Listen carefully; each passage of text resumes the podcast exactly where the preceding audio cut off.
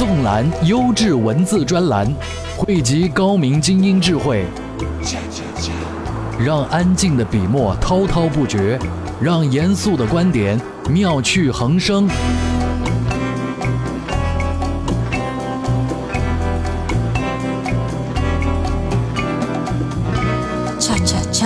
欢迎收听专栏精粹。专栏精粹，我是彭浩，大家可以叫我老彭。大概在三年半之前，《纽约时报》著名的专栏作家弗兰克·里奇突然宣布要终止自己三十多年的专栏写作，而他改行的原因，他是这样解释：这是一个网络和移动互联网的时代，人人都可以通过微博和博客来发表观点，但观点的力量却变得日渐微弱，因为没有任何一种观点的表达可以阻止伊拉克战争的发生。我的文字被人们转载在自己的微博和空间里，跟他们有痛无痛的意见待在一起，我看不到希望。三年半的时间很快就过去，如今我们发现弗兰克·里奇所说的这种现象变得更为严重。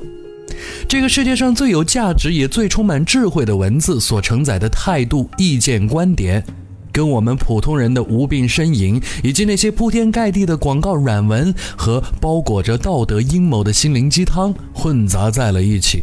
不信，你可以看看我们的朋友圈、微博还有博客，所有我们能看到文字的屏幕上都夹杂着太多的垃圾文字，它们看似字字珠玑，却又充满着诱惑还有陷阱。读多了，我们就失去了独立思考的能力。所以，老彭以及我们的编辑团队觉得，这个世界急需有人来做文字的筛选工作，向我们推荐负责任的文字。我们想起了曾经的报纸专栏，在报纸最风光的时代，专栏的位置只会留给那些最负责任、最冷静思考又最用心表达的作者，而他们的文字也承载着这个世界最具智慧的观点。所以，专栏精粹的诞生就变得可以被解释。专栏成为节目名称中像图腾一般的存在，它意味着文章的质量和选取标准；而精粹则是我们编辑制作节目的手法，它需要我们大量的阅读，然后筛选出最精致的可读内容。所以，这是一个全新的新闻杂谈节目，但它又不是一个简单的节目。它的诞生也经历了激烈的争吵和无休止的加班，以及内心世界的煎熬。老彭希望专栏精粹能够为独立思考的中国人在精神领域提供更好的选择。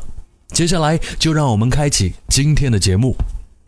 面对海量资讯，不是每个人都能从容不迫。要追赶时代，就没有发呆的机会。不是我们放弃思考，而是要给自己更好的选择。欢迎收听专栏精粹，让大脑吸收更精致的智慧讯息。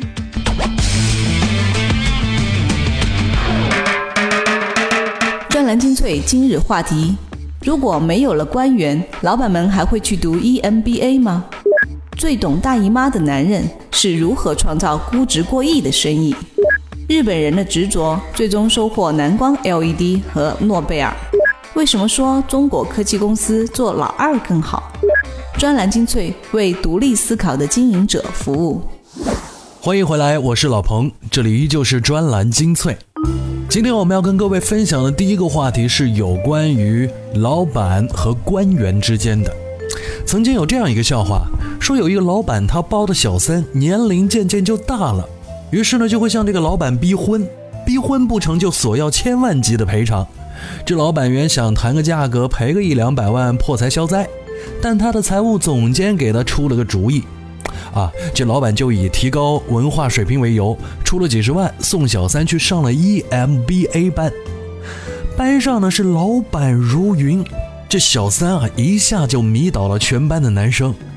两个月之后，小三儿就再也不理原来的老板。Oh no！后来还有人说，这个案例告诉我们啊，企业处置不良资产最有效的方式是包装转让，而并非是丢弃或者是自我消化，因为这样做损失更小。可这个故事并没结束，又过了半年，这小三儿准备结婚了，而且他还给了原来老板一百万的封口费。要求对曾经的关系只字不提。这不，这老板还实现了资金的回笼，还赚了。相信这个段子很多朋友都听过，因为在网上流传还挺广的。但在笑话当中，有一个行业却挨了刀，躺枪啊！这就是教育经济管理培训类的呃旗舰级产品 EMBA。最近 EMBA 可以说是上了风口浪尖，有一纸禁毒令，让 EMBA 向政府官员和国企老板关上了大门。一时间，媒体对这件事情是各有看法。大家都站在不同的角度发表着自己的意见和态度。我们的编辑团队呢，就发现了一则非常不错的报道。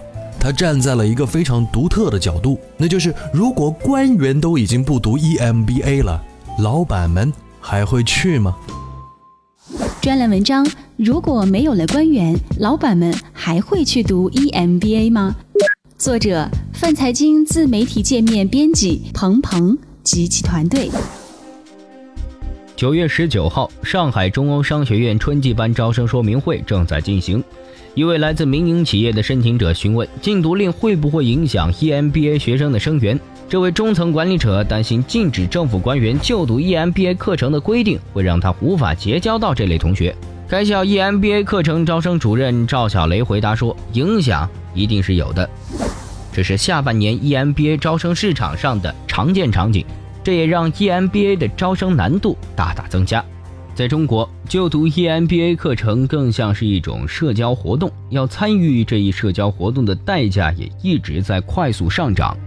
过去二十二年，排名靠前的几所商学院 EMBA 的学费均价已从二十万上涨到约六十万。最贵的长江商学院，二零一四年 EMBA 课程学费标准为六十八点八万元。最低的清华大学经济管理学院的 EMBA 项目学费为五十六万元，官员和国企高管同学令高昂的学费具有某种投资价值。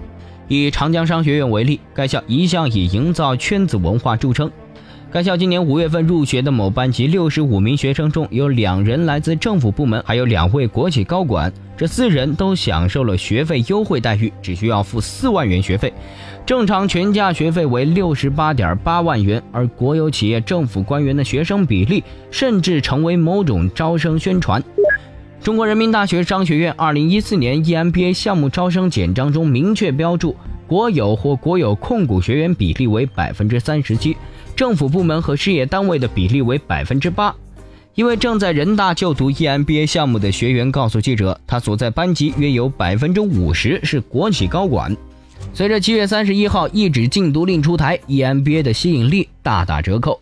禁毒令是媒体的简化说法，它实际上是由负责党内作风、人事以及教育的三个政府部门联合发布的一则通知。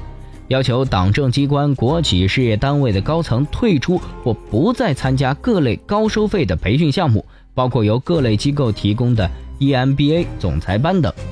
据界面记者了解呢，禁毒令下达后，有几名在长江商学院就读 EMBA 项目的政府官员立刻是办理了退学手续。一位正在中国人民大学商学院就读 EMBA 项目的学员也告诉记者，听说一些在读官员和国企高管打算退学。《京华时报》在九月中旬的一篇报道中提到，中欧国际工商学院的官方网站在禁令出台后，快速删除了三位政府官员的名字，他们都是该学院的毕业生。中欧商学院明年春季班原计划招两到三个班，每班规模约为五六十人，而招生活动当天，现场咨询者一共只有约五十人。EMBA 培训不再受追捧，可能会带来的一个好处是，就读的学生将不再抱有复杂的目的。多年从事 EMBA 市场拓展工作的业内人士对记者说：“官员禁毒令是一把双刃剑，一方面肃清了商学院的环境，之前坊间盛传的 EMBA 圈子文化、官商暧昧、美女雕絮等，都辱没了商学院之名誉；另一方面，官员本该多读书，尤其是在金融经济领域，政府监管机构的官员急需充电。目前的做法属于一刀切，在高昂的学费面前，官员。”不敢自费来充电。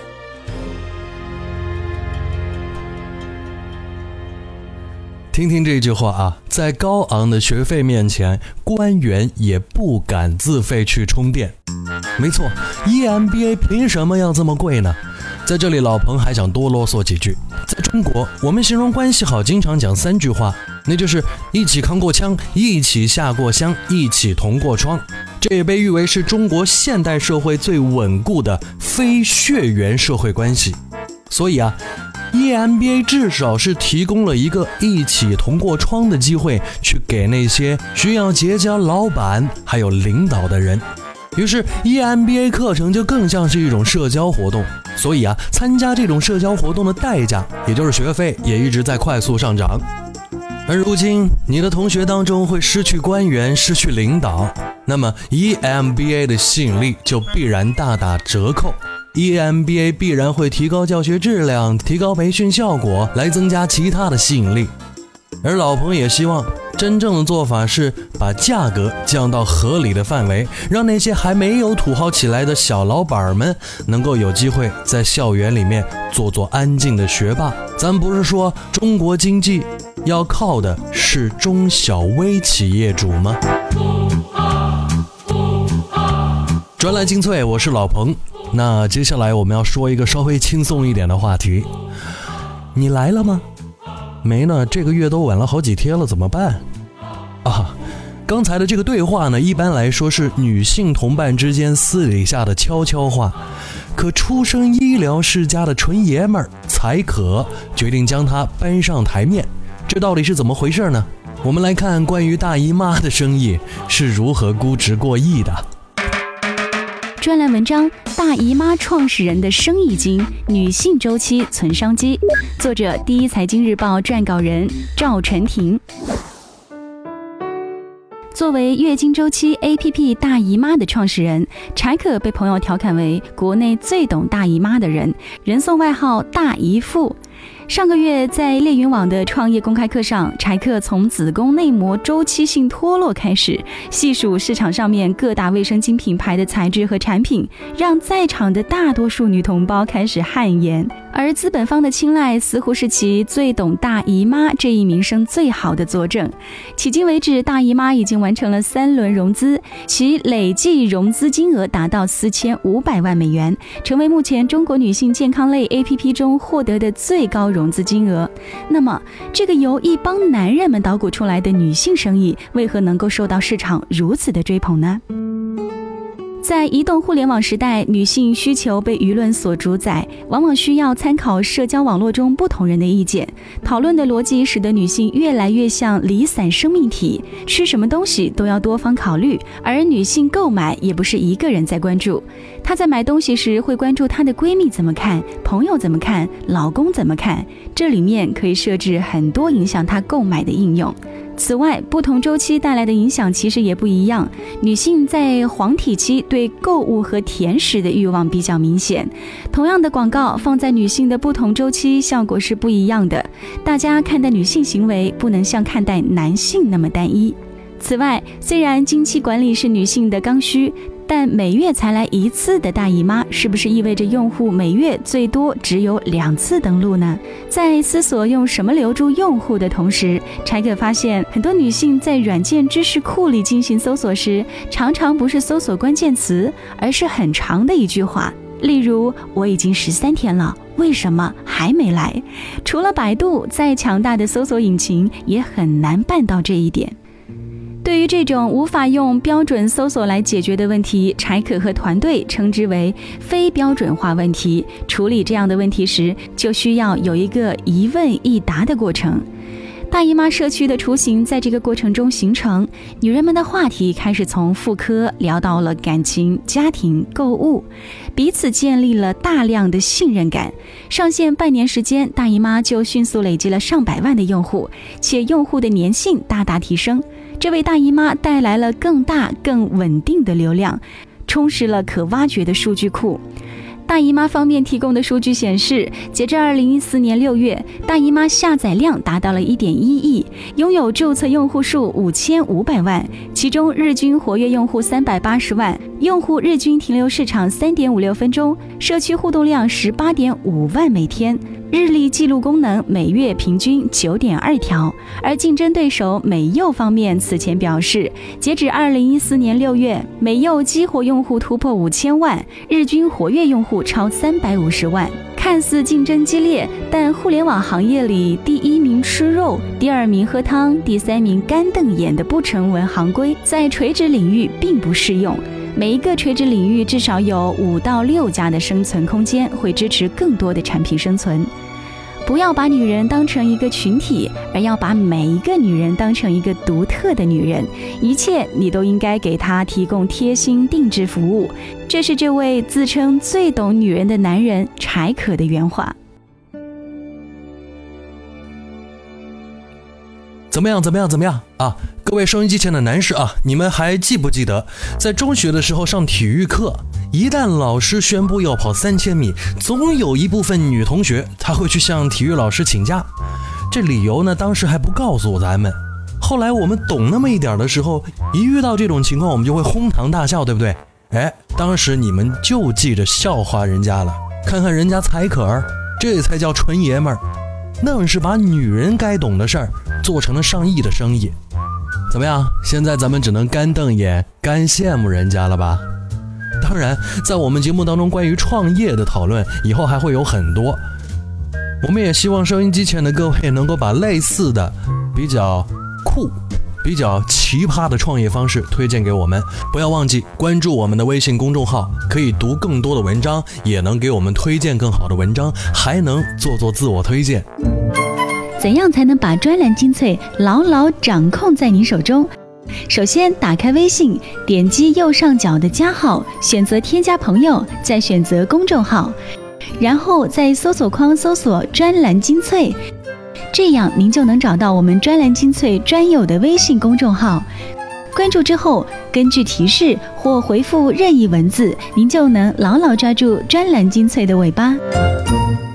意见领袖的话题弹药。观点达人的智慧粮草，专栏精粹，全球华语专栏的有声精编。欢迎回来，专栏精粹，我是彭浩，老彭。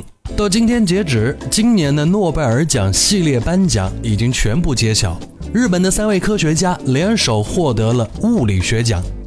而关于这个奖项呢，我们国内的理论物理学专家有着自己的一些看法。他认为这个奖项还真只能是日本人拿，具体是为什么？我们来听听这篇文章。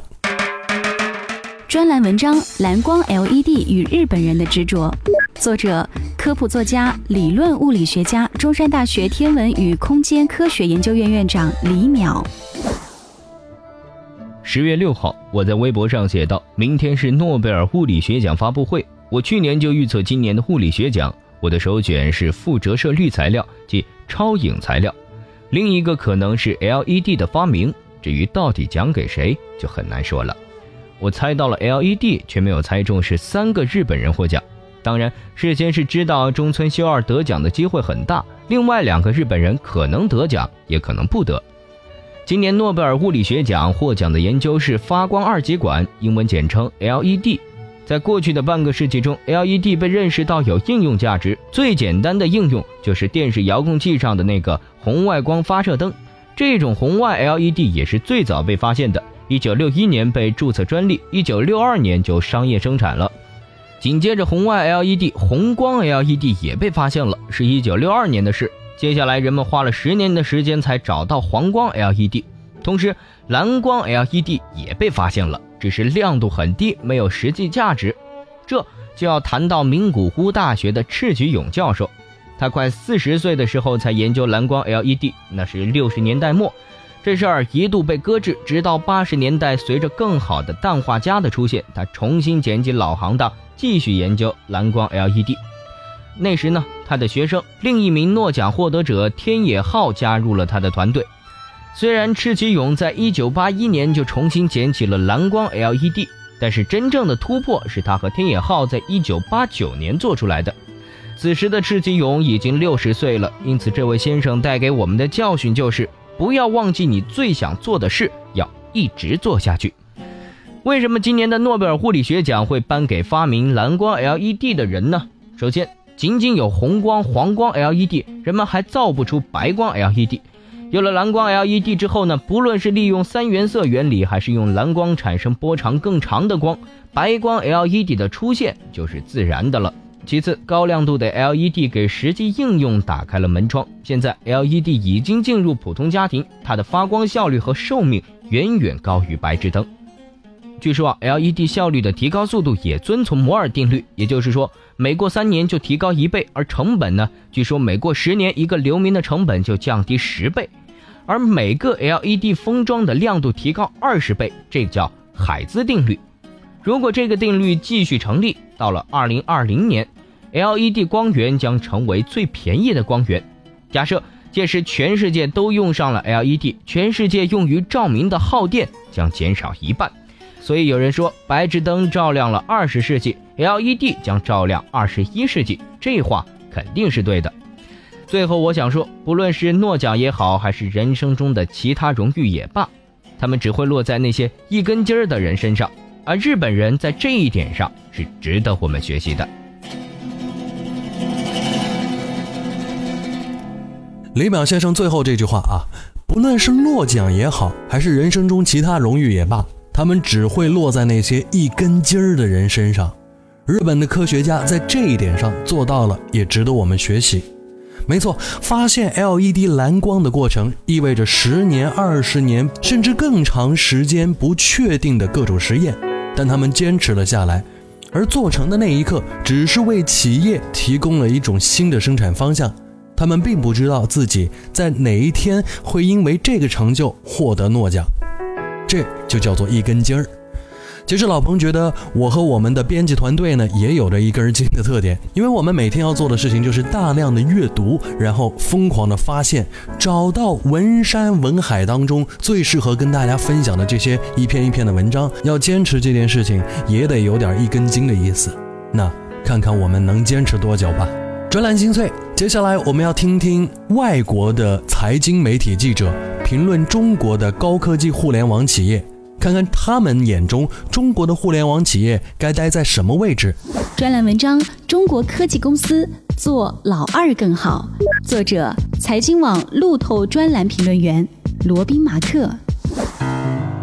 在中国互联网业做老二并不坏，快速增长着的那些老二，比如京东、奇虎三六零、YY 和唯品会们，显示出尽管少数巨头占主要地位。但互联网市场的发展速度仍足以让规模小一些的竞争者生存下来，并赢得投资。但良性竞争和侵蚀利润的恶性竞争之间的界限却越来越窄了。三家公司霸占了全中国六点一八亿网民：百度、阿里巴巴和腾讯。规模小的玩家们经常通过挖掘细分市场，避免和巨头们的直接竞争。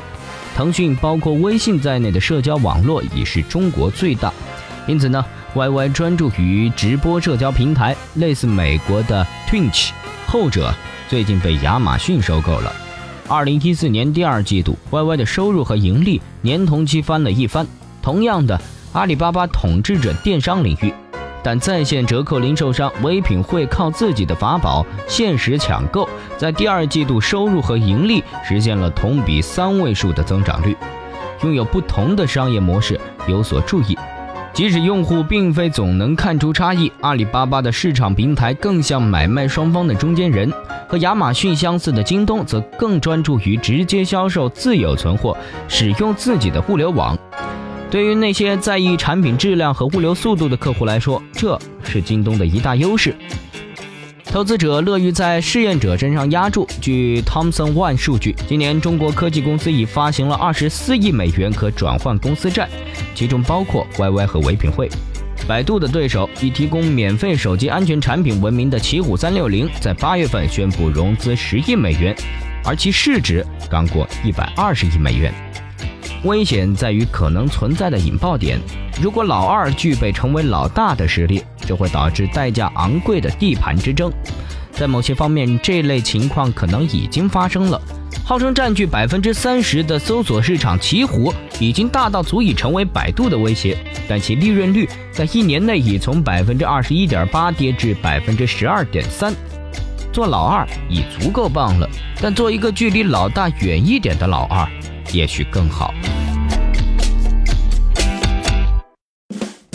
专业、专注、精选、精华，挖掘不同领域的独到见解，萃取高度浓缩的新鲜智慧。欢迎收听专栏精粹。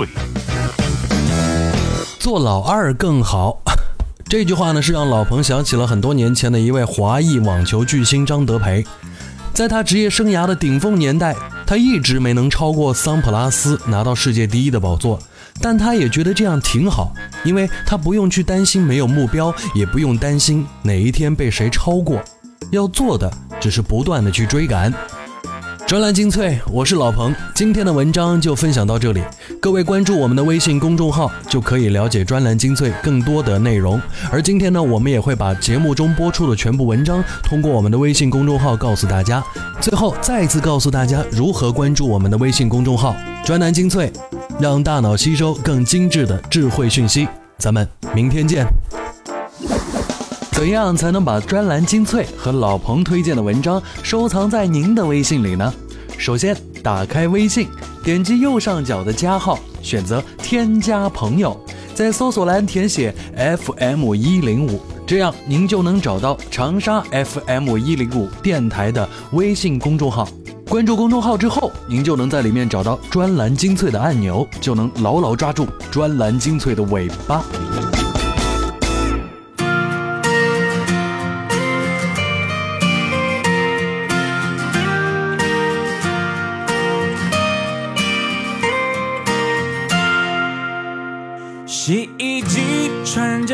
身褪色塑料亚克力，独坐在阳台享受日晒风吹雨淋。电视机，孩子们目光都以它为中心，黑色简约外形多适合客厅。就算是吹风机，也有些外形，紧握在手心下跳舞亲密。光荣的电唱机，机身为古董机，典雅的中音比谁都更受欢迎。木讷的洗衣机，从没有主题曲，只有风霜灰尘，让人不想接近。从来没有一句的怨言，你丢多少他都信。破碎总是艰辛，也全力直到战斗了身体。多少年的旋转，又是这时间一眼过去。上了年纪却依然经历孤独，勇敢袭击。